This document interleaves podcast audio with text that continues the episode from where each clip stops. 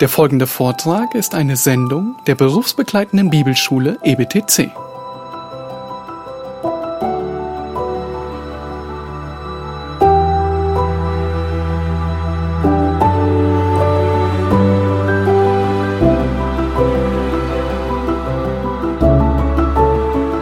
Nun, wer von euch hat nicht schon einmal davon geträumt, einen steinreichen, vielleicht unbekannten oder bekannten Verwandten zu haben, der keine Kinder hat?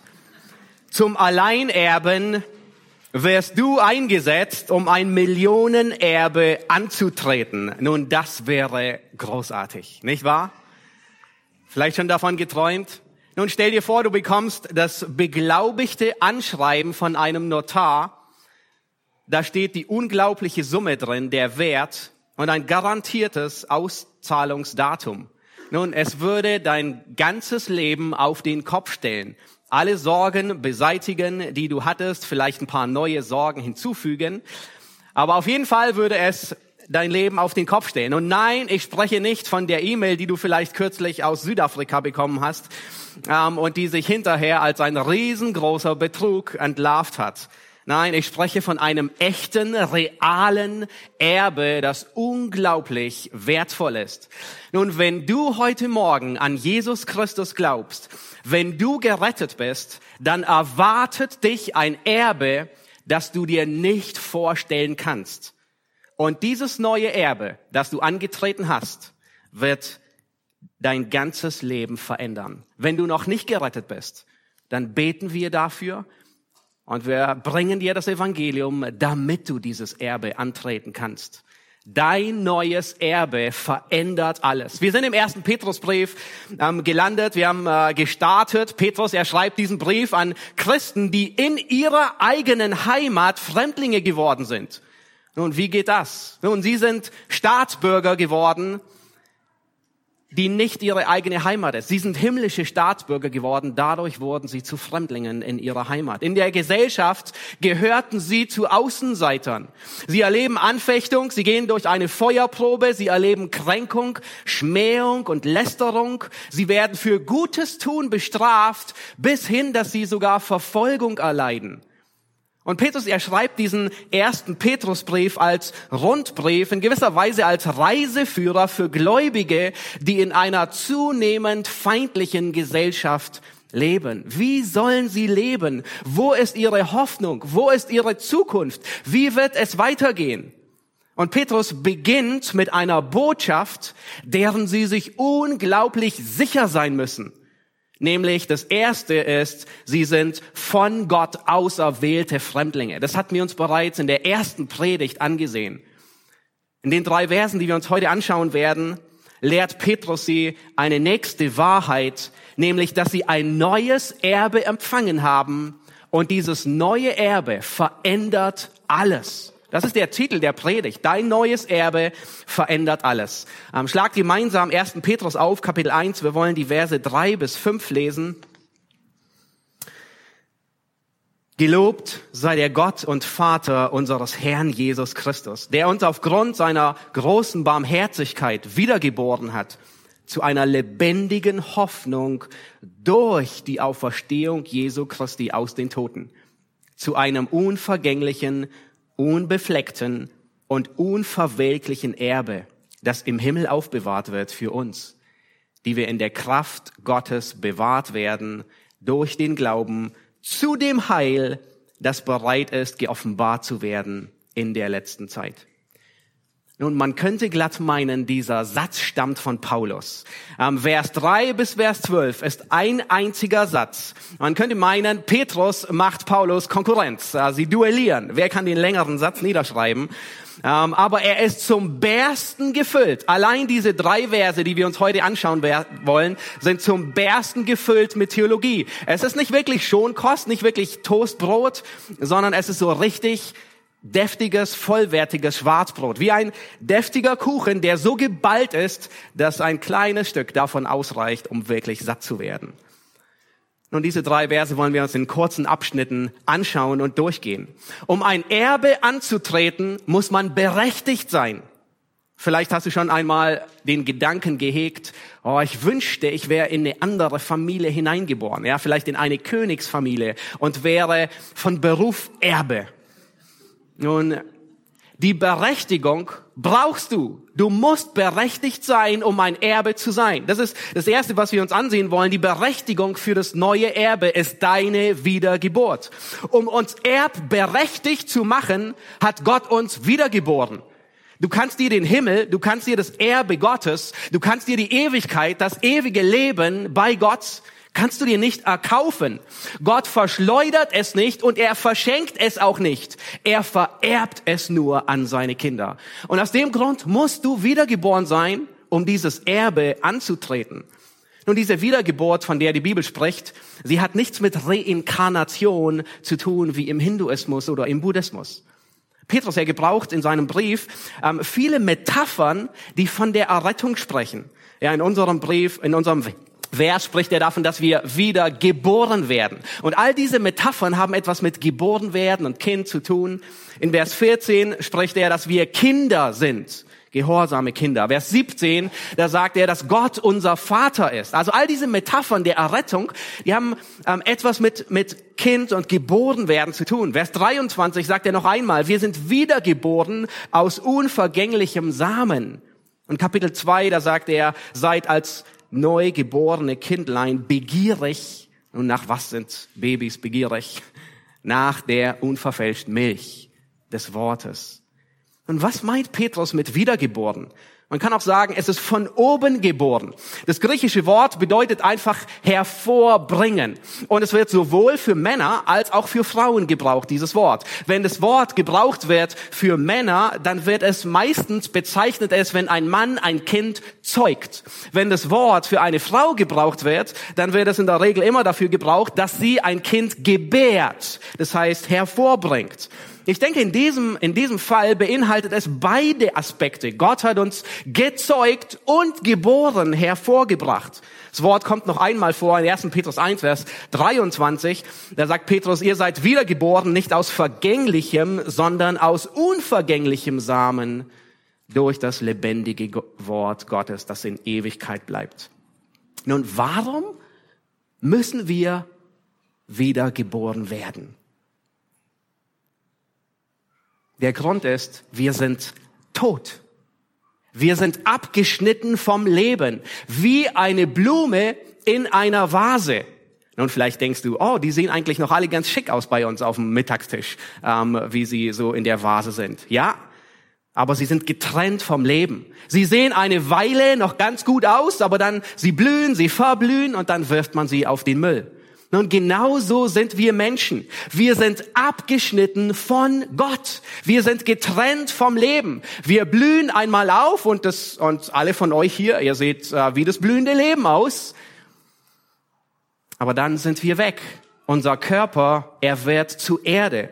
Und das letzte Mal, wo du einen Friedhof gesehen hast, dann wird das genau dort deutlich. Unser Körper, er wird zu Erde. Und unsere Seele, sie wird nicht auf den Müll geworfen, sondern wenn wir nicht an Gott glauben, wird sie in die Hölle geworfen. Wir können diesen Zustand nicht selbst verändern. Nun, wir können uns nicht selbst einfach in einen Blumentopf verpflanzen und meinen, diese abgeschnittene Blume würde weiterblühen. In Jeremia 13, Vers 23 gebraucht Gott eine Metapher und er sagt, kann ein Leopard seine Flecken loswerden? Nun, wenn ihr im, Tier, im, im Tierpark seid, dann schaut euch ein Leopard das nächste Mal an. Kann ein Leopard seine Flecken loswerden? Nein, warum nicht? Weil sie angeboren sind. Er kann sie nicht loswerden. Und dann sagt er, genauso seid ihr mit der Sünde geboren werden und ihr könnt sie nicht loswerden. Unsere Natur, sie diktiert uns, wer wir sind. Insbesondere in Bezug auf Gott. Wir wollen auf dem Thron sitzen. Wir wollen uns selbst bestimmen, uns selbst verherrlichen. Und von Natur wollen wir nicht uns Gottes Autorität unterordnen.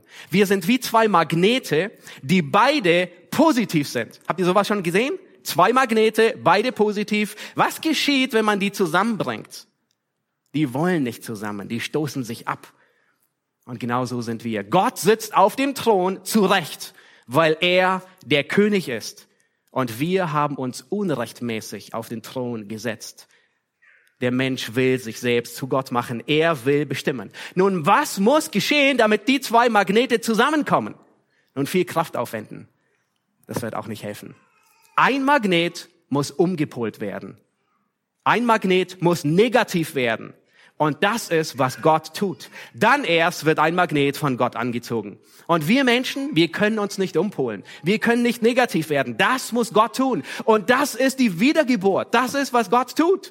Er nennt es in Hesekiel 36, nennt er das so, ich werde meinen Geist in euer Innerstes geben und ich werde bewirken, dass ihr meinen Geboten folgt, dass ihr mich liebt. Das heißt, Gott gibt seinen Geist. Das ist die Wiedergeburt. Vielleicht stellst du dir die Frage nun, wie geschieht das? Die Wiedergeburt, sie geschieht bei der Errettung. Nicht vorher, nicht nachher. Es ist auch nicht der zweite Segen. Ähm, es geschieht, wenn wir gläubig werden. Die Bibel beschreibt das als rettenden Glauben. Es ist keine mystische Erfahrung, es ist kein übernatürliches Gefühl, es ist keine Gänsehaut, die du bekommst. Die Wiedergeburt, die ist auch nicht von spektakulären Gaben begleitet, wie es in der Apostelgeschichte die, ähm, häufig geschehen ist, mit Sprachenrede und so weiter. Nein, du wirst, wenn du gerettet wirst, wirst du wiedergeboren. Und genauso wie die Geburt ein Geheimnis ist, genauso ist die Wiedergeburt ein Geheimnis. Genauso wie du auf deine Geburt keinen Einfluss nehmen konntest. Nun, wer von euch hat etwas beigetragen, um geboren zu werden? Niemand. Genauso wenig kannst du etwas beitragen, um geistlich neu geboren zu werden. Aber eins wird deutlich, wenn das Baby da ist, dann wissen alle, dass es da ist. Jeder im Raum merkt es. Vielleicht stellst du dir die Frage, woher weiß ich, dass ich überhaupt wiedergeboren bin? Nun, ich kann mich nicht erinnern an irgendein dramatisches Ereignis. Ja, ich bin vielleicht im christlichen Elternhaus aufgewachsen. Ich habe äh, so einen Stallgeruch angenommen und ähm, es gab nicht so die große Veränderung. Nun nehmen wir unsere Realität. Du sitzt hier. Woher weißt du, dass du lebst? Nun, du siehst, du hörst, du lebst in dieser Realität, du interagierst äh, mit, mit, mit anderen, deine Rezeptoren, die funktionieren alle. Wenn dich jemand kneift, dann spürst du es. Dein, dein Hungerrezeptor am Magen, der funktioniert auch, wenn du hungrig bist. Deine Schmerzrezeptoren, du, du redest und antwortest mit Personen. Auch wenn du dich an deine Geburt nicht erinnern kannst, aber du, du weißt, du lebst. Und genauso ist es mit der geistlichen Realität. Du lebst in einer geistlichen Realität, wenn du wiedergeboren bist. Deine geistlichen Rezeptoren, die funktionieren. Du hast Hunger nach der unverfälschten Milch des Wortes. Deine Schmerzrezeptoren gegen Sünde, die funktionieren alle. Du agierst und interagierst mit deinem himmlischen Vater und mit deinen geistlichen Geschwistern. Du hast Sehnsucht nach deiner geistlichen Familie. Aber es gibt einen Zustand, wo wir uns nicht bewusst sind, dass wir leben. Kennt ihr den? Wann sind wir uns nicht bewusst, ob wir leben oder nicht leben? Wenn wir schlafen. Nun, wenn du schläfst, hast du kein Bewusstsein. Du weißt nicht, ob du schläfst oder nicht. Du weißt nicht, ob du lebst oder tot bist. Du könntest genauso gut auch tot sein. Und die meisten Rezeptoren funktionieren entweder gar nicht oder ganz, ganz spät.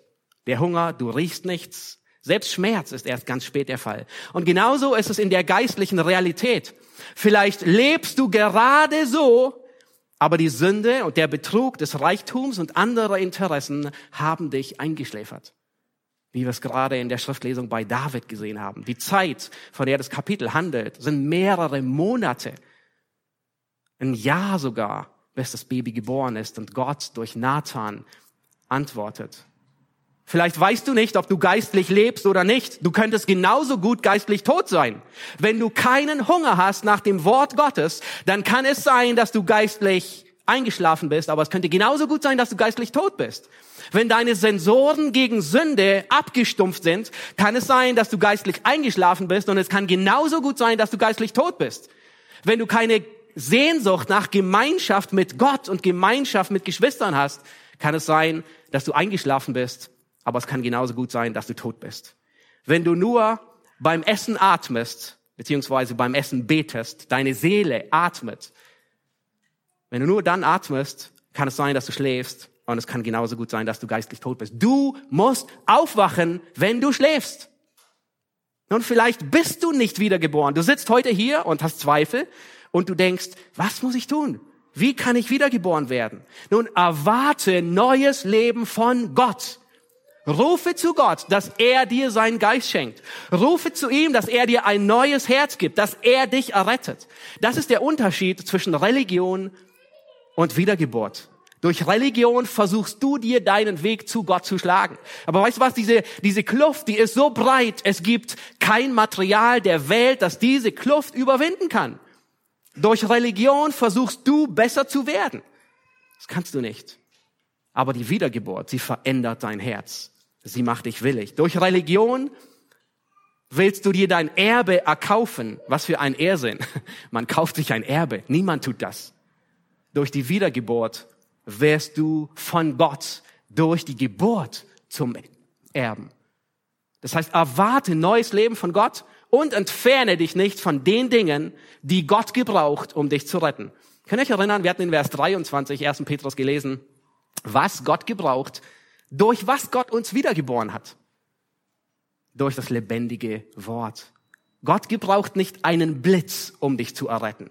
Gott gebraucht nicht den Zufall, um dich zu erretten, sondern Gott gebraucht sein Wort, um dich zu erretten. Das ist der Grund, dass wir das Wort Gottes brauchen. Überall, Tag für Tag. Und wenn du nicht gerettet bist und du entfernst dich vom Wort Gottes, du gehst weg. Du besuchst nicht mehr den Gottesdienst, du besuchst nicht mehr die Hauskreise, die Kinderstunde, die Sonntagsschule. Und dann entfernst du dich von den Mitteln, die Gott gebraucht, um dir neues, ewiges Leben zu geben. Das ist Torheit. Und hier ist eine ganz wichtige Beobachtung. Gott erwartet nicht von dir, dass du dich selbst wieder gebärst. Das kannst du nicht. Nur er kann das. Gott erwartet auch nicht von deinen Eltern, dass sie nachhelfen bei der Wiedergeburt und sie beschleunigen. Sie können es auch nicht. Gott erwartet von dir nur, dass du kapitulierst, dass du Buße tust über dein sündiges Leben, dass du glaubst an Jesus Christus und dass du seinem Wort gehorsam bist. Nun, warum hat Gott uns wiedergeboren? Was ist der Grund? Schaut noch mal in Vers 1. Dort wird uns der Grund genannt. Das heißt dort, der uns aufgrund seiner großen Barmherzigkeit wiedergeboren hat. Nun, hier wird der Grund genannt. Gott hat dich wiedergeboren wegen seiner Barmherzigkeit. Nun, der Grund, warum Gott dich wiedergeboren hat, ist nicht seine Allwissenheit. Der Grund, warum Gott dich wiedergeboren hat, ist nicht seine Gerechtigkeit. Nein, nicht jeder Mensch hat ein Recht auf Wiedergeburt. Sondern der Grund, warum Gott dich wiedergeboren hat, ist seine Barmherzigkeit. Barmherzigkeit ist Mitleid mit der Bedürftigkeit des anderen. Und dann unternimmt man angemessene Mittel, um diese Bedürftigkeit zu stillen. Das ist, was wir momentan tun mit der Ukraine-Hilfe. Da ist Bedürftigkeit und wir unternehmen Mittel, um das zu stillen. Das ist Barmherzigkeit. In Titus 3, Vers 5, da lehrt Paulus dieselbe Wahrheit. Paulus sagt, da hat er uns nicht aufgrund der Werke der Gerechtigkeit willen, die wir getan hätten, sondern aufgrund seiner Barmherzigkeit errettet durch das Bad der Wiedergeburt und durch die Erneuerung des Heiligen Geistes. Seht ihr hier genau dasselbe wieder. Er spricht von Wiedergeburt, der Geist Gottes ist in uns. Warum? Weil Gott barmherzig ist. Ist es nicht großartig? Gott hat deine Bedürftigkeit gesehen und er ist dieser deiner Bedürftigkeit begegnet. Wie? Er hat seinen Sohn gegeben, damit er stirbt. Nun, wie groß ist deine Bedürftigkeit? Hast du schon darüber nachgedacht? Also wie groß ist meine Bedürftigkeit als Sünder? Sie ist riesig. Nun, es reicht nicht aus, dass Gott ein wenig Make-up uns sponsort und sagt, damit kannst du deine Sünde übertünchen. Es reicht auch nicht aus, dass Gott uns drei Jahre in eine Besserungsanstalt einweist und sagt, wenn du rauskommst, dann bist du, ähm, ist, ist deine Bedürftigkeit zugedeckt. Es reicht auch nicht aus, Tabletten einmal morgens zu schlucken. Es reicht auch keine Impfung. Es gibt keine Immunisierung, um diese Bedürftigkeit zu lindern. Das Einzige, was diese Bedürftigkeit abhilft, ist eine Neugeburt. Man kann das alte Verrottete nicht erneuern, sondern es muss weggeschmissen werden. Gott muss etwas Neues tun, damit du lebendig wirst. Gottes Barmherzigkeit. Wir haben kein Anrecht auf seine Barmherzigkeit. Seine Barmherzigkeit ist an seinen Willen geknüpft. Gott sagt, wie ich gnädig bin, dem bin ich gnädig. Wessen ich mich erbarme, dessen erbarme ich mich. Römer 9 sagt, so liegt es nun nicht an dem Wollenden oder Laufenden, sondern an Gottes Erbarmen. Was ist deine Antwort? Und Gott hat uns wiedergeboren. Was sollte deine Antwort sein? Gott zu loben und ihm zu danken. Deswegen beginnt Petrus mit dem Wort, gelobt sei der Gott und Vater unseres Herrn Jesus Christus. Nun, auch wenn die Umstände unruhig sind und auch wenn die Umstände in einer Feuerprobe gleichen, Matthew Henry, er sagt, die Lage eines Christen ist niemals so schlecht, dass er keinen guten Grund hat, Gott zu loben.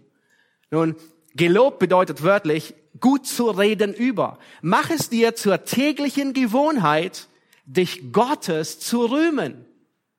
Das Einzige, was ein steinhartes Herz zum Schmelzen bringt, ist die Barmherzigkeit Gottes. Im täglichen Kampf mit der Sünde, im täglichen Kampf mit Stolz, mit dem Denken, ich habe ein Recht auf dies und jenes, werden unsere Herzen immer wieder hart. Und das, was unser Herz zum Erweichen bringt, ist das Bewusstsein, dass Gott mir barmherzig war. Gott gibt all seine guten Gaben den Menschen, aber sein Erbe gibt er nur seinen Kindern. Nun lasst uns weitergehen und sehen, Petrus, er beschreibt hier und sagt, Gott muss euch neu, neues Leben geben, eine Wiedergeburt, neu gebären, damit ihr überhaupt Anteil habt, berechtigt seid für sein Erbe. Im nächsten, in, im selben Vers zeigt er auf, dass diese, dieses neue Erbe uns unglaubliche Freude gibt. Die Freude des Erbes ist eine lebendige Hoffnung. Lass uns Vers 3 noch einmal lesen. Gelobt sei der Gott und Vater unseres Herrn Jesus Christus, der uns aufgrund seiner großen Barmherzigkeit wiedergeboren hat zu einer lebendigen Hoffnung. Das neue Erbe ändert unsere Hoffnung. Wir haben eine lebendige Hoffnung. Das Wort Hoffnung verstehen wir meistens falsch.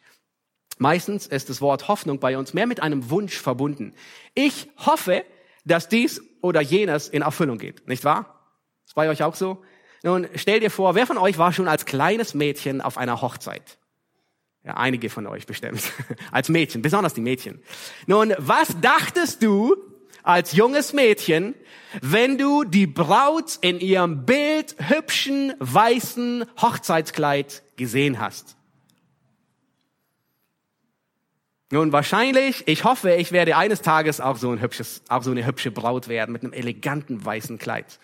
Hast du das auch gedacht? Nun, die Jungs denken sowas nicht. Das Einzige, worum es denen geht, ist Essen. Hauptsache, es gibt was zu essen auf der Hochzeit. Aber diese, diese Hoffnung von einem jungen Mädchen, ich hoffe, ich werde auch mal so eine, eine bildhübsche Braut, die ist ungewiss. Und sie kommt mehr einem Wunsch gleich. Ja, vielleicht, vielleicht auch nicht. Wer weiß. Nun, stell dir vor, ein paar Jahre später kommt ein junger Mann, der nun dieser erwachsen gewordenen Frau die wichtigste Frage ihres Lebens stellt, willst du meine Braut werden? Und glücklicherweise ist es auch der Mann, den die junge Frau tief in ihrem Herzen liebt. Und sie sagt auf der Stelle, ja, ich will. Nun, mit einem Schlag ändert sich alles. Mit einem Schlag hat sich das ganze Leben geändert. Aus einer ich wünsche mir Hoffnung, vielleicht werde ich mal so, wird eine lebendige Hoffnung, nämlich eine konkrete Erwartung, eine zuversichtliche Gewissheit, ich werde eines Tages so ein bildhübsches, weißes Brautkleid tragen. Die Frage ist nur, wie lange dauert es bis dahin? Der Tag ist gewiss. Merkt ihr den Unterschied? Vorher war es einfach eine, wer weiß, ob es kommen wird. Und nun hat sich alles geändert es ist sicher, es, der Tag wird kommen. Ihre komplette Hoffnung hat sich verändert. Alles wird zweitrangig. Nun lebt sie auf diesen Tag zu. Um dieser neuen Hoffnung willen ist sie bereit, jede Menge Entbehrung, Arbeit, Leid, Umzug, was auch immer, auf sich zu nehmen. Eine tote Hoffnung ist eine Hoffnung, die zerschlagen werden kann. Eine lebendige Hoffnung ist eine wahre, echte, garantierte Erfüllung. Und von dieser Art von Hoffnung spricht Petrus in seinem Brief. Fünfmal erwähnt er diese Hoffnung. Und ich möchte dir eine Frage stellen. Wo ist deine Hoffnung? Auf wen ist sie gerichtet? Was treibt deine Hoffnung an? Ist sie auf Gott gerichtet? Stell dir folgende Frage. Was würden die Leute, die dich am besten kennen, ja, deine Familie, deine Freunde. Was würden sie sagen, wo deine Hoffnung liegt? Wenn du es selbst nicht weißt, dann frag sie, vermutlich werden sie es klarer beurteilen können wie du selbst. Das Wort Hoffnung, das wird an anderen Stellen noch als Sehnsucht beschrieben, als eine Sicherheit, als Sorglosigkeit, als Zuflucht, besonders in den Psalmen, als Zuversicht. Der Hoffnung ist etwas, nach dem ich mich sehne. Hoffnung ist jemand oder etwas, wo ich Zuflucht suche, wohin ich mich flüchte, etwas, das mir Sicherheit gibt, etwas, wo ich sorglos bin. Hoffnung ist jemand oder etwas, das mich glücklich macht, das mich erfüllt. Nun, Tag ein, Tag aus stehen wir in der Gefahr, dass wir auf tote Hoffnung hinleben. Eine Hoffnung, die stirbt. Eine Hoffnung, die keine Zukunft hat. Eine Hoffnung, die nicht überlebt. Wie sieht es aus, wenn jemand eine tote Hoffnung hat? Nun, wenn die Hoffnung enttäuscht wird, was in diesem Leben ziemlich oft geschieht, nun, dann reagiert man mit Zorn, mit Verzweiflung, mit Frust. Man sucht sich eine neue Hoffnung, wo man dann genauso wieder enttäuscht wird. Tag für Tag sind wir herausgefordert. Nicht nur auf Personen, nicht nur auf Materielles, sondern auch auf Werte. Finde ich Sicherheit in einer Gesellschaft, die uns Christen akzeptiert? Ja, ist das meine Hoffnung? Eine Gesellschaft, die uns Christen wertschätzt? Liegt meine Hoffnung auf Medien, die wahrheitsgemäß und unvoreingenommen die Wahrheit berichten? Und was ist, wenn das nicht der Fall ist? Setze ich meine Hoffnung auf eine Demokratie? Und was geschieht, wenn sie abgelöst wird? Ich meine, das sind reale Fragen, nicht nur für unsere Geschwister in der Ukraine oder an anderen Orten, sondern genauso für uns. Wo setzen wir unsere Hoffnung? Und wir merken, dass mehrere Dinge unsere Hoffnung rauben können. Her Herodotus, das fast schon Zungenbrecher, er war ein griechischer Historiker, der lebte Mitte des äh, fünften Jahrhunderts vor Christus und er interessierte sich sehr für die ägyptische äh, Mumifizierungstechnik.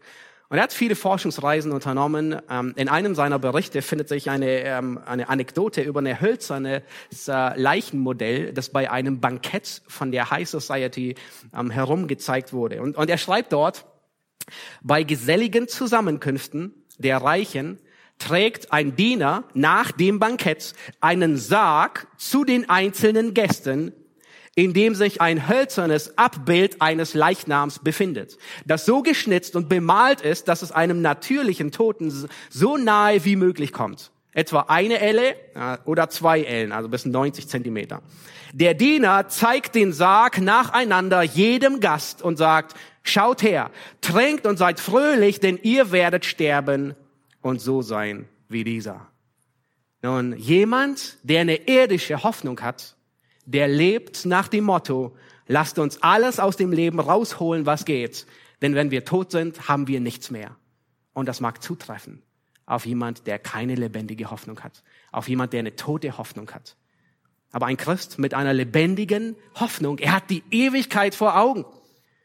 Nun, ich war sehr betroffen von einem meiner Lehrer aus Kiew, angesichts des ganzen Krieges folgende Zeilen zu lesen. Vielleicht habt ihr sie auch gelesen auf dem Blog beim EBDC wo er schreibt, weil es uns vernünftig erscheint, haben wir einige Notfallpläne gemacht, die zum Beispiel den Kauf von, den, von nicht verderblichen Lebensmitteln, Wasser, einem Propangasherd, das Packen von Bunkerrucksäcken, die sofort einsatzbereit sind. Aber als Christen sind wir nicht hier, um zu überleben. Wir sind hier, um den Herrn von ganzem Herzen zu lieben und freudig alles zu geben, was wir haben, um den Ruhm des Allmächtigen zu mehren.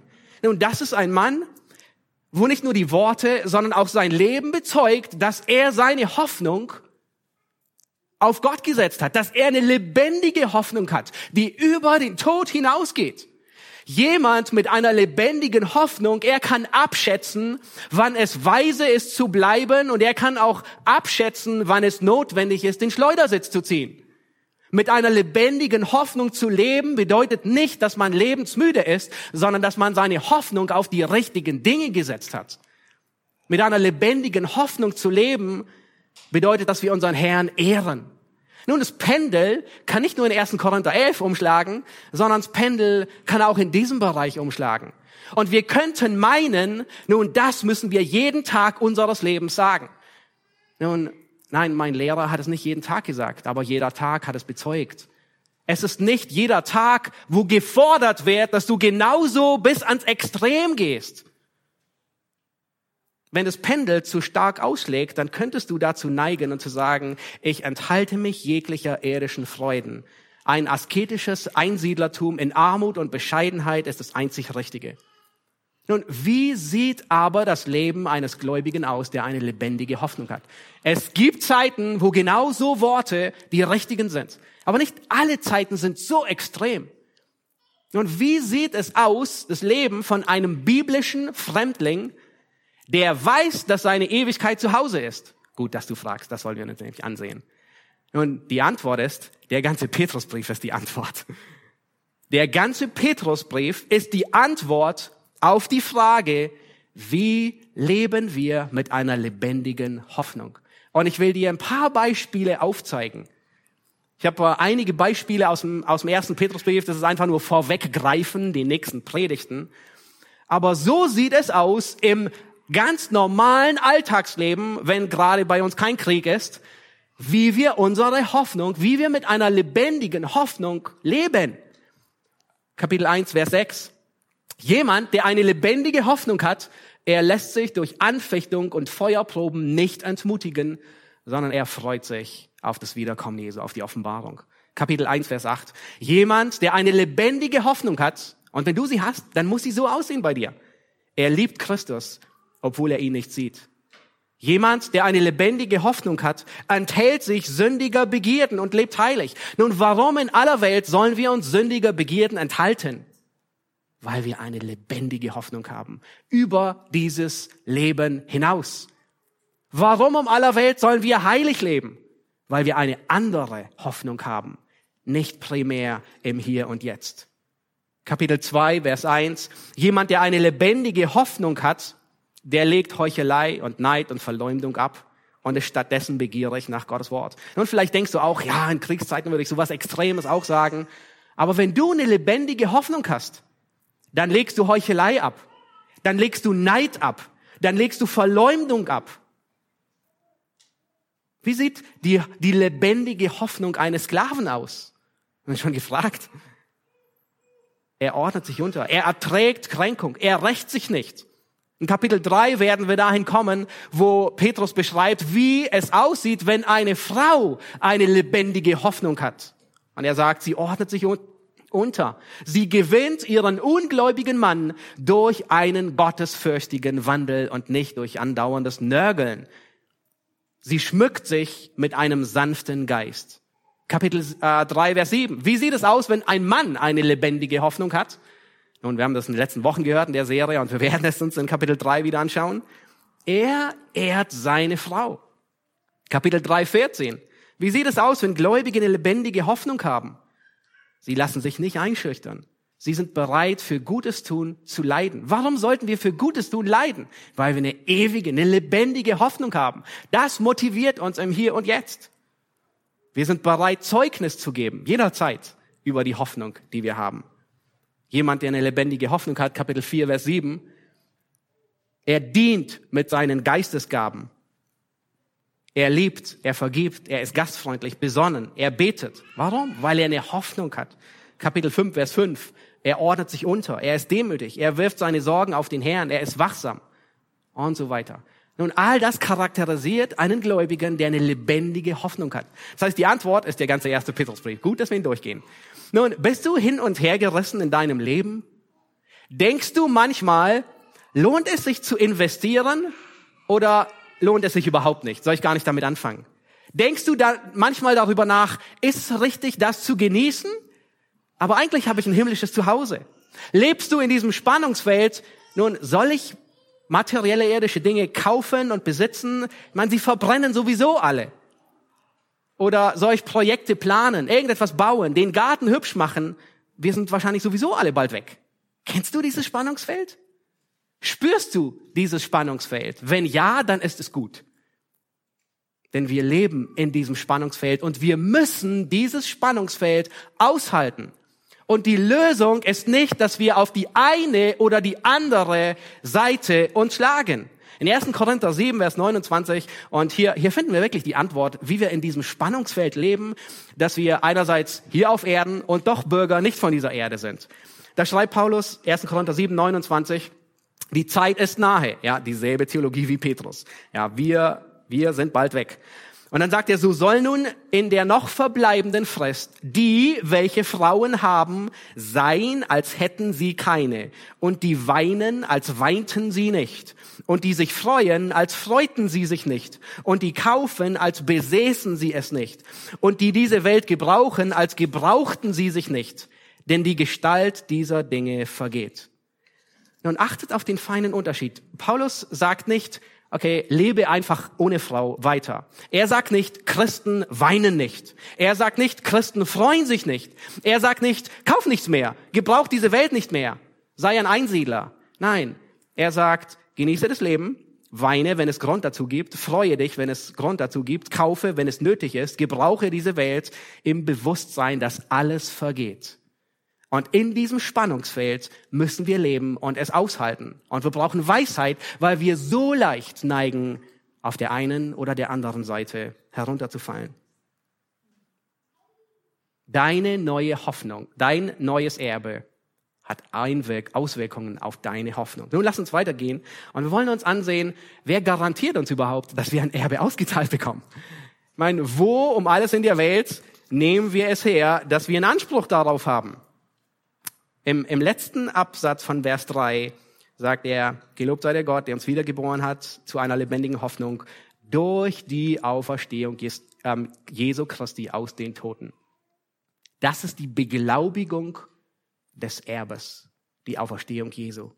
Nun, warum erwähnt Petrus hier die Auferstehung? Äh, eigentlich würde es überhaupt keinen Sinn ergeben, sie hier zu erwähnen. Was, was, was, hat die, was hat die Auferstehung mit der lebendigen Hoffnung zu tun?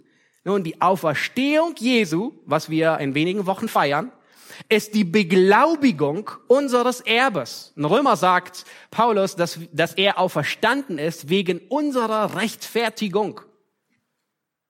Das heißt, Petrus, er geht zurück in die Vergangenheit, um zu beweisen, ja, es ist, die Auferstehung ist wie die notarielle Beglaubigung eines Testaments. Es ist unterzeichnet. Du kannst Gift draufnehmen. Es ist richtig. Es ist wahr. Das Erbe wird ausbezahlt. Ein Testament mit einem riesigen Erbe wird auf dich ausgestellt. Und die Gewissheit ist die Auferstehung. Die Beglaubigung geschieht durch die Auferstehung Jesu Christi. Weil Gott ihn aus den Toten auferweckt hat weil deswegen, dass die Beglaubigung, dass er dich rettet. Nun, es gab schon immer Menschen, die an der Auferstehung gezweifelt haben und es wird immer Menschen geben, auch unter Evangelikalen schleichen sich solche hinein, die meinen oder sagen, es ist nicht wichtig, ob Jesus wirklich auferstanden ist. Gerade vor einigen Tagen so ein Bericht gelesen, da sagte jemand, hätte man eine Webcam aufgestellt, das Grab wäre leer gewesen. Äh, also voll mit einem Leichnam drin. Nun, Menschen glauben nicht. Aber Paulus, er geht so weit, und er sagt, wenn Christus nicht auferstanden ist, dann hängst du dein Christentum am besten an den Nagel, weil dann gibt es keine Errettung. Es gibt keine Sündenvergebung. Wenn Christus nicht auferstanden ist, dann bist du der erbärmlichste, der elendeste Mensch auf der ganzen Welt. Weil unsere ganze Hoffnung liegt nicht in Christus nur in diesem Leben, sondern bei ihm zu sein. Christus ist auferstanden. Und darüber werden wir uns an Ostern Gedanken machen und es sehen und deutlich machen. Paulus in 1. Korinther 15 zieht er alle Register und argumentiert. Er sagt, die Prophetie belegt es. Augenzeugen belegen es. 500 Brüder, die zwölf Apostel. Ich selbst habe Christus gesehen. Und er sagt, ihr seid gerettet worden. Ihr habt es erfahren. Die Auferstehung ist die Beglaubigung des Erbes, unseres Erbes. Nun lass uns sehen, wie hoch ist der Wert unseres Erbes. Lass uns zu Vers 4 gehen. Nun, ähm, Vers 4 heißt es, sagt Petrus, wir sind wiedergeboren zu einem unvergänglichen, unbefleckten und unverwelklichen Erbe, das im Himmel aufbewahrt wird für uns. Nun, Petrus beschreibt in diesen Versen den Wert des Erbes, den Wert des Erbes. Es hat kein Verfalldatum. Und der große Wert, der liegt nicht darin, dass er den Wert des Goldes oder des Geldes beschreibt. Nun, Du und ich, wir würden uns wahrscheinlich mehr freuen, wüssten wir, wie hoch der Wert ist, der uns dort erwartet, richtig? Nun, ist es ein Schloss, ist es eine Villa, wie hoch ist der Wert? Ist das Erbe bei zwei Millionen, ist es bei drei Millionen? Aber nun, weißt du was? Gott ist nicht arm und er ist nicht kleinlich. Das heißt, über den Wert brauchst du dir keine Sorgen machen.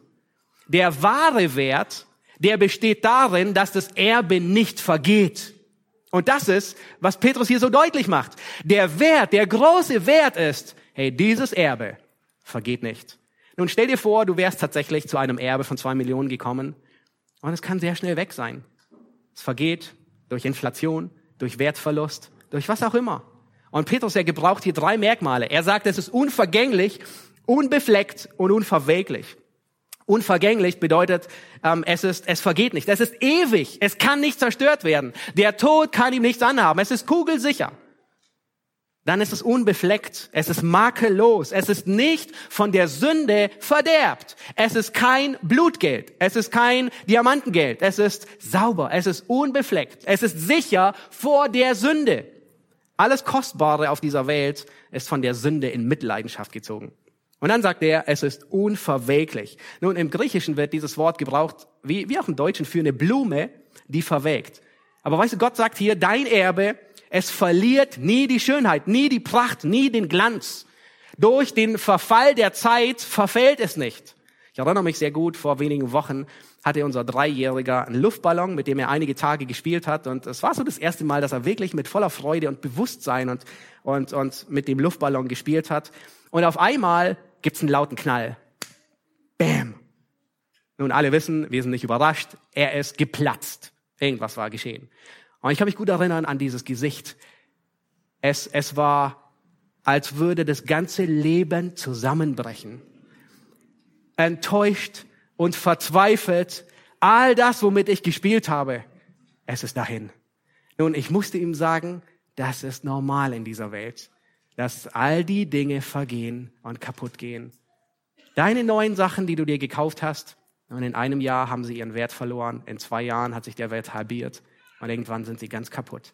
Ich war noch nicht in 1. Timotheus, äh, 1. Petrus, um zu sagen, es gibt ein Erbe, das nie kaputt geht. Petrus beschreibt hier mit diesem Erbe unterschiedliche, unterschiedliche Aspekte. Er sagt, es wird im Himmel aufbewahrt. Es ist die Errettung, die in der letzten Zeit geoffenbart wird. Es ist das Endziel unseres Glaubens. Es ist die Hoffnung, für die wir bereit sein sollen, eine Rechenschaft abzulegen. Und die Metapher, die Petrus hier gebraucht, war den Lesern sehr gut bekannt. Nämlich es ist das Wort, das im Alten Testament dann dauernd verwendet wird, wenn es um Besitztum geht. Aus Josua war es besonders, da kommt es am meisten vor, wo Josua ein Erbbesitz ausgeteilt hat. Und es wird im Himmel aufbewahrt. Das ist was, was, wozu Petrus sie ermutigt. Unser Glück ist, dass es im Himmel aufbewahrt ist. Dort ist es sicher. Der Himmel, der ist sicherer wie das sicherste Bankschließfach einer Schweizer Bank. Hier auf Erden gibt es keine Sicherheit. Stell dir vor, du hast ein riesiges Erbe. Oh, toll und großartig. Aber stell dir vor, der Krieg kommt. Und ich meine, wir erleben es in den letzten Wochen hautnah.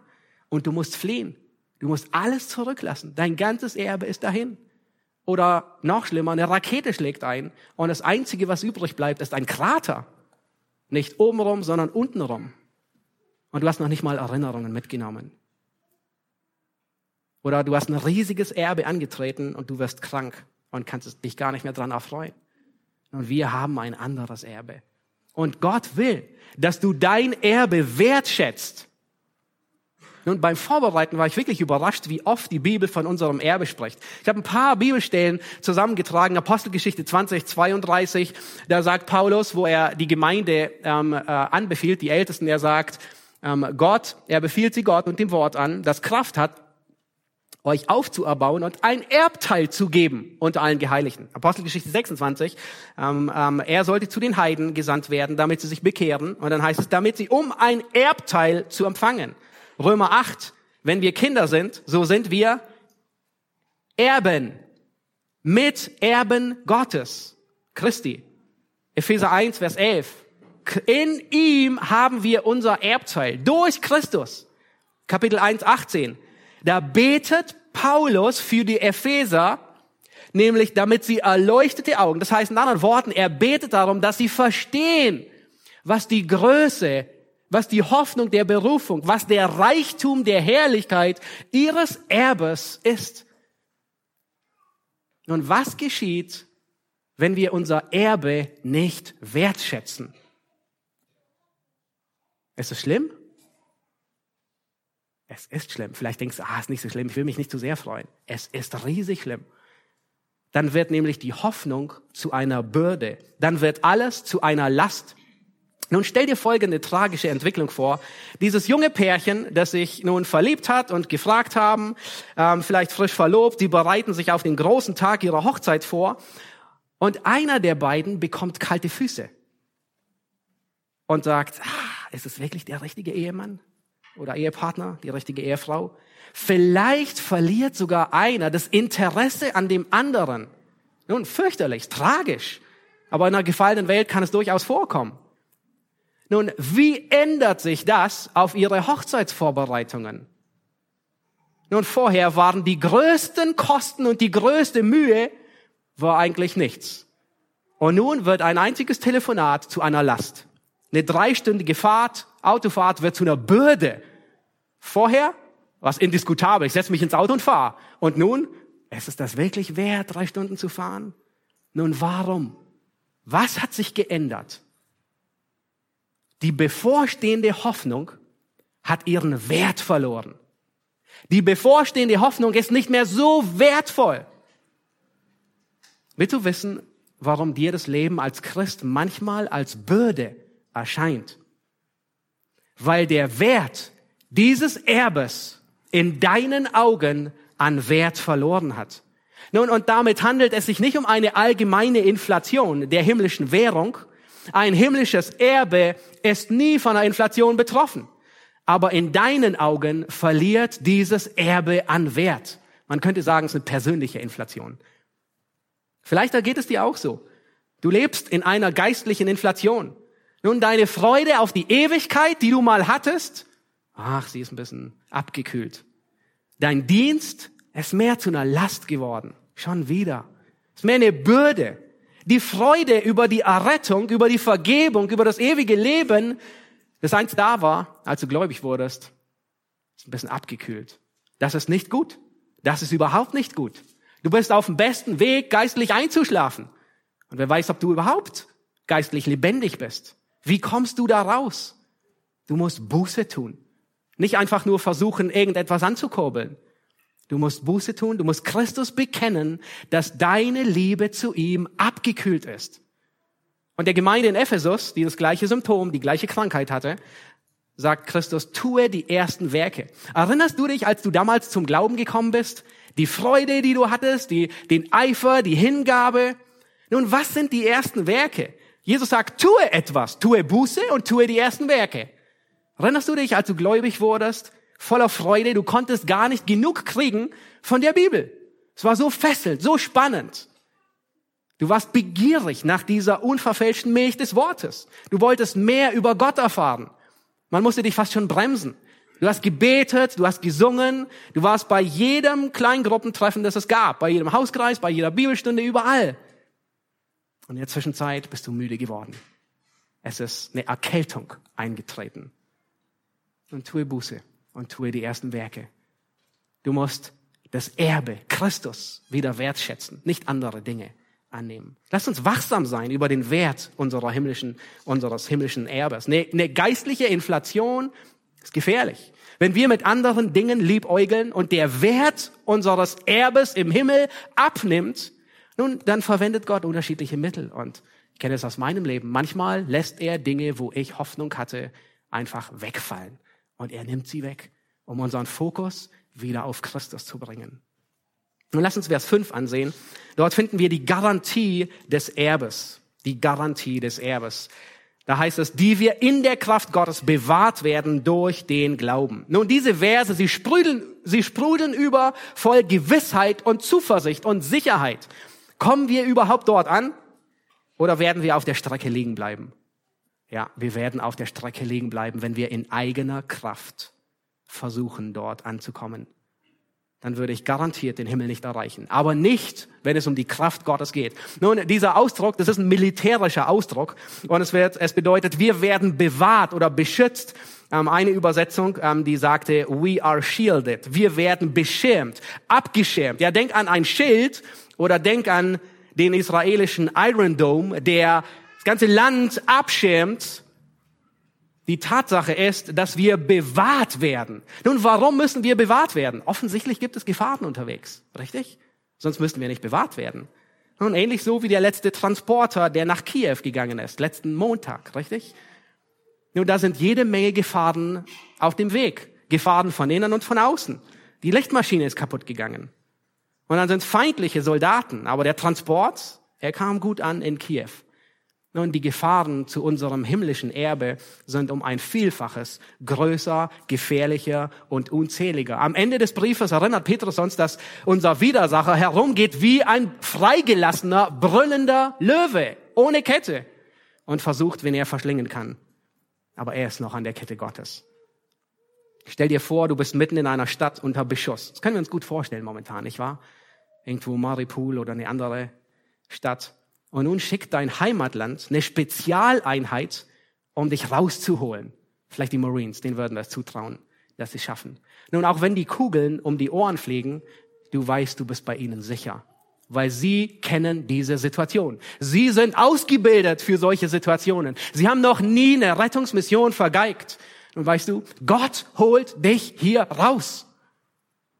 Er sorgt dafür, dass du dein himmlisches Erbe antrittst. Gott lässt niemanden zurück. Christus wird keines seiner Schafe verlieren. In Johannes 10 macht Jesus das so deutlich. Meine Schafe, die hören meine Stimme. Ich kenne sie. Sie folgen mir nach und ich gebe ihnen ewiges Leben. Und niemand wird sie aus meiner Hand reißen. Mein Vater, der sie mir gegeben hat, ist größ, größer als alle. Niemand kann sie aus der Hand meines Vaters reißen. Wenn Gott dich wiedergeboren hat, dann bewahrt er dich bis ans Ende. Wenn er ein Werk begonnen hat, dann bringt er es garantiert zu Ende. Nicht wegen dir, sondern weil es um seine Ehre geht. Wenn er etwas anfängt, bringt er es immer zu Ende. Nun, das heißt nicht, dass es immer gut ausgeht. Im Hebräerbrief Kapitel 11 macht deutlich, dass Gott jeden Glaubenshelden, jeden Botschafter in einem anderen Land sicher in die himmlische Heimat zurückgebracht hat. Auch wenn der Weg turbulent mit vielen Schlaglöchern und vielen Umwegen war. In Hebräer 11 heißt es, sie haben das Gewalt, sie haben die Gewalt des Feuers ausgelöscht, die Schärfe des Schwertes entkommen. Sie sind aus Schwachheit zu Kraft gekommen. Aber es heißt auch von anderen, dass sie Spott, Geißelung, Ketten, Gefängnis, Steinigung zersägt wurden. Sie erlitten den Tod durch Schwert. Sie zogen umher in Schafspelzen und Ziegenfällen, um nicht erkannt zu werden. Sie erlitten Mangel, Bedrückung, Misshandlung. Nun, Gott holt dich raus. Aber es das heißt nicht immer, dass es immer nur so ausgeht, wie wir es meistens uns vorstellen. Unser Vers sagt, durch Glauben werden wir bewahrt. Nun, hier sehen wir Gottes Souveränität und die Verantwortung des Menschen Hand in Hand. Gott bewahrt uns durch Glauben. Nun Frage, was muss sichtbar werden, wenn Gott dich bewahrt? Dein Glaube. Und deswegen dürfen wir nicht stöhnen, wenn der Glaube durchs Feuer erprobt wird. Das wird die nächste Predigt aufzeigen. Ja, wir mögen keine Erprobungen. Aber unser Glaube muss eben erprobt werden. Es muss sichtbar werden, ob du wiedergeboren bist oder nicht. Es könnte sein, du redest dir ein, gerettet zu sein, weil du ein Übergabegebet gesprochen hast, weil du einmal oder zweimal bitterlich über deine Sünde geweint hast, weil du die Hand gehoben hast in einer Evangelisation, weil du irgendwann getauft wurdest. Aber das ist keine Garantie, dass du wiedergeboren bist. Der Glaube muss erprobt werden. Nun, wenn ein echter Diamant, wenn du ein echter Diamant Gottes bist, dann brauchst du keine Angst haben, dass die Prüfung dich nicht als echt darstellt. Diese Verse geben große Ermutigung für die Gläubigen. Nun lasst uns zum Ende kommen und wir sehen uns in Vers 5 im zweiten Teil die Auszahlung unseres Erbes an. Im letzten Teil heißt es, zu dem Heil, das bereit ist, geoffenbart zu werden in der letzten Zeit. Nun, dieser Teil macht deutlich, das Heil, die Errettung steht bereit. Alles ist vorbereitet, alles ist fertig, alles wartet bis zur letzten Zeit, wenn Jesus wiederkommt. Nun, da ist ein Unterschied beim Erbe auszahlen. Hier auf Erden wird das Erbe in der Regel ausbezahlt, wenn der Vater stirbt. Aber unser himmlischer Vater, er stirbt nie. Wir erben, wenn wir sterben. Das ist das Verrückte. Manchmal sind wir wie kleine Kinder. Wir wollen die Dinge immer sofort haben. Nicht wahr? Kennt ihr das? An Weihnachten immer am liebsten gleich auspacken. Aber Petrus macht deutlich, dass wir Geduld brauchen. Das Auspacken der himmlischen Gabe dauert noch ein wenig. Und wir müssen das verstehen und unterscheiden. Nun, wir neigen dazu zu denken, wenn es um Errettung geht in der Vergangenheit, als wir kapituliert haben, als wir Buße getan haben, als wir zum Glauben gekommen sind, Vergebung empfangen haben, das war alles. Das ist falsch.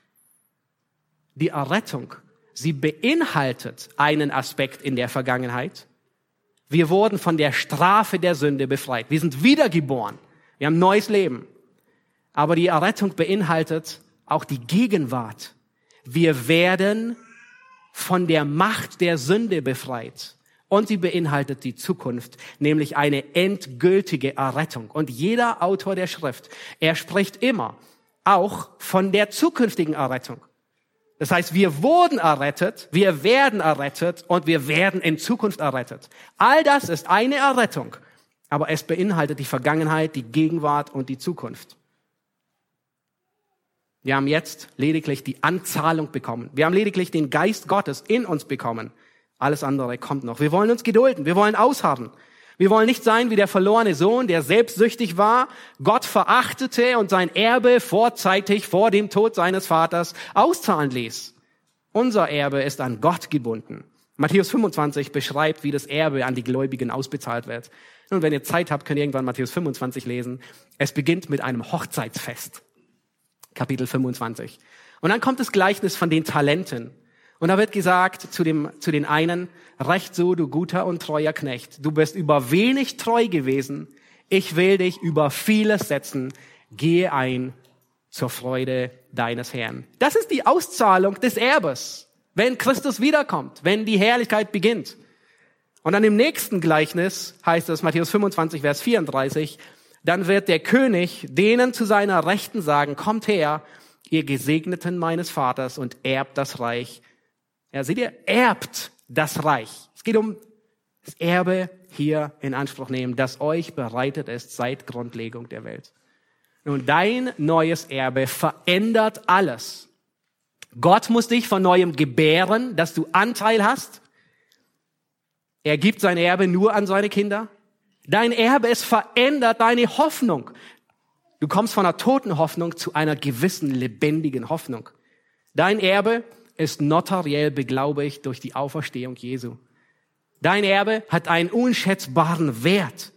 Es ist nicht nur die Summe, es ist nicht nur kugelsicher, sondern es rostet nicht, es vergeht nicht, es kann nicht beschädigt werden, nicht geklaut werden. Du wirst in der Kraft Gottes bewahrt, bis du ankommst um das Erbe in Empfang zu nehmen. Und die Auszahlung, die geschieht zur letzten Zeit, wenn Christus wiederkommt. Wir wollen nicht sein wie der verlorene Sohn, der sein Erbe vorher auszahlen ließ. Dieses Erbe verändert nicht nur die Zukunft, sondern wie du im Hier und Jetzt lebst. Und ich möchte schließen mit dem Vers, der auch der Wochenvers ist. Wie lebe ich in der Zeit? Paulus hat dieselbe Theologie. Er sagt darum, meine geliebten Brüder, seid fest, unerschütterlich, nehmt immer zu in dem Werk des Herrn, weil ihr wisst, da ist die Gewissheit, die Hoffnung, die lebendige Hoffnung, dass eure Arbeit nicht vergeblich ist. Wenn du eine lebendige Hoffnung hast, dann hat es große Auswirkungen auf dein Leben, wie du lebst. Lasst uns aufstehen und gemeinsam beten. Herr Jesus Christus, wir danken dir für diesen Abschnitt im ersten Petrusbrief, der uns so große Freude, so große Gewissheit und Zuversicht gibt Herr, wir haben ein Erbe, zu dem wir wiedergeboren sind, das du uns gibst, das einen unschätzbaren Wert hat, das unsere ganze Hoffnung, unser ganzes Leben verändert.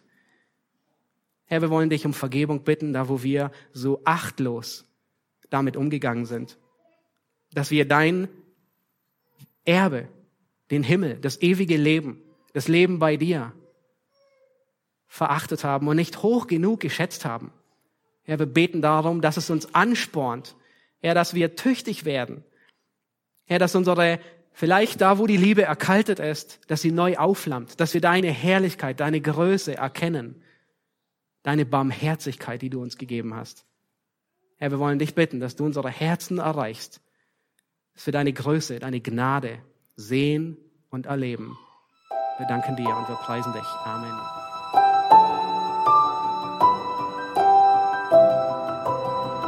Diese Sendung war von der berufsbegleitenden Bibelschule EBTC. Unser Ziel ist, Jünger fürs Leben zuzurüsten, um der Gemeinde Christi zu dienen. Weitere Beiträge, Bücher und Informationen findest du auf ebtc.org.